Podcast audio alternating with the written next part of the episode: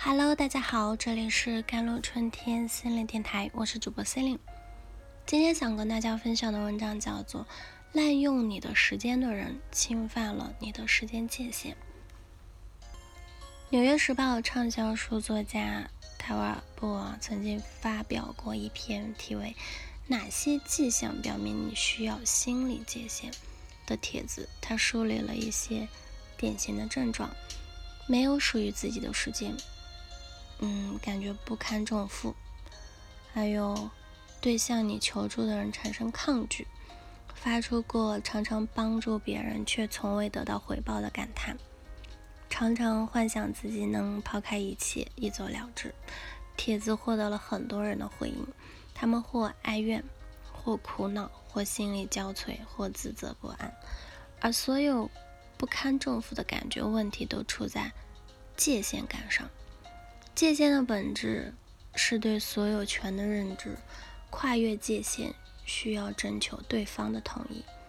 塔瓦布在《界限》一书中指出，人与人之间最重要的界限有三个，会冒犯你这三个界限的人不必深讲。一是时间界限，在我们所拥有的财富中，时间是最宝贵的。生活的最大主题就是如何利用时间。你有没有遇到过这样的人？为了一件并不紧急的事，接连打好几个电话催促你，希望你放下手中所有的事情去帮助他，不分昼夜的给你打电话或发信息，语音时长动不动就五十多秒，需要要求你无偿为他提供帮助啊。在你已经生命没空的时候，还是坚持请你帮忙，要求你加班，但是没有加班费。滥用你时间的人侵犯了你的时间界限，说的严重一点，也侵犯了你的生命。不懂拒绝的人总会牺牲自己的时间为别人做事，导致自己的事情永远不重要。面对这样的要求，你需要在答应别人的请求之前，先确认自己的日程是否安排的太满。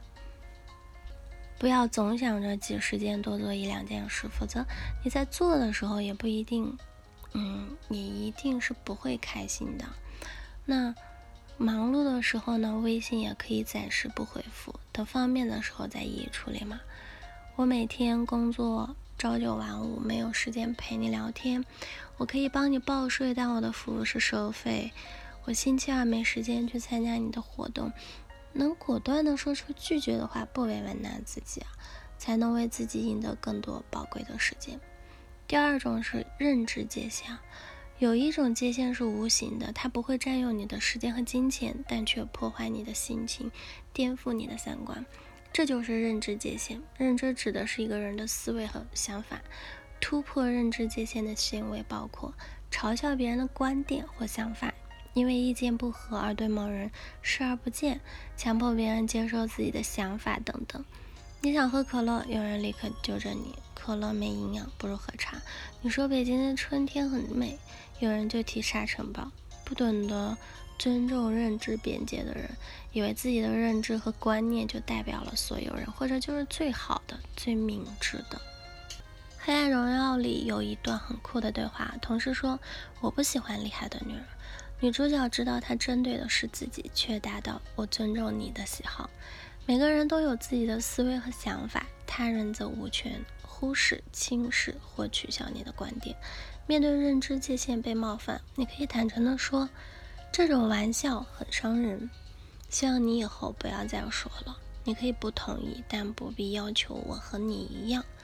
界限中指出，无法设定并守护自己的界限背后，往往是有。”九个潜在的原因的，有害怕被人瞧不起，担心会撕破脸，总想取悦别人，对设定界限后的交往感到焦虑，对设定界限信心不足，想通过帮助他人来实现自己的价值啊，还有把自己被拒绝的感受投射到别人身上，最后就是感觉无从下手啊，认为是在某种关系中不该有界限。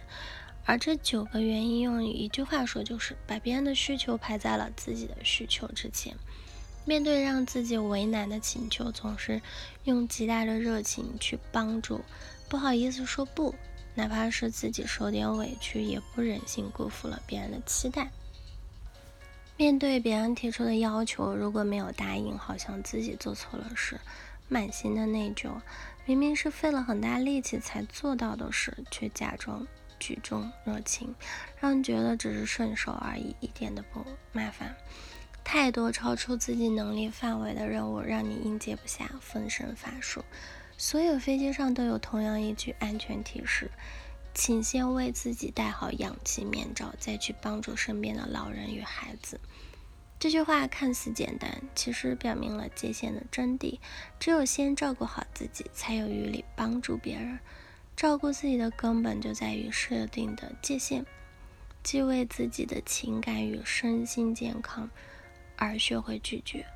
毕淑敏曾说：“拒绝是一种权利，就像生存是一种权利。”愿你善用自己的权利，守护自己的边界。好了。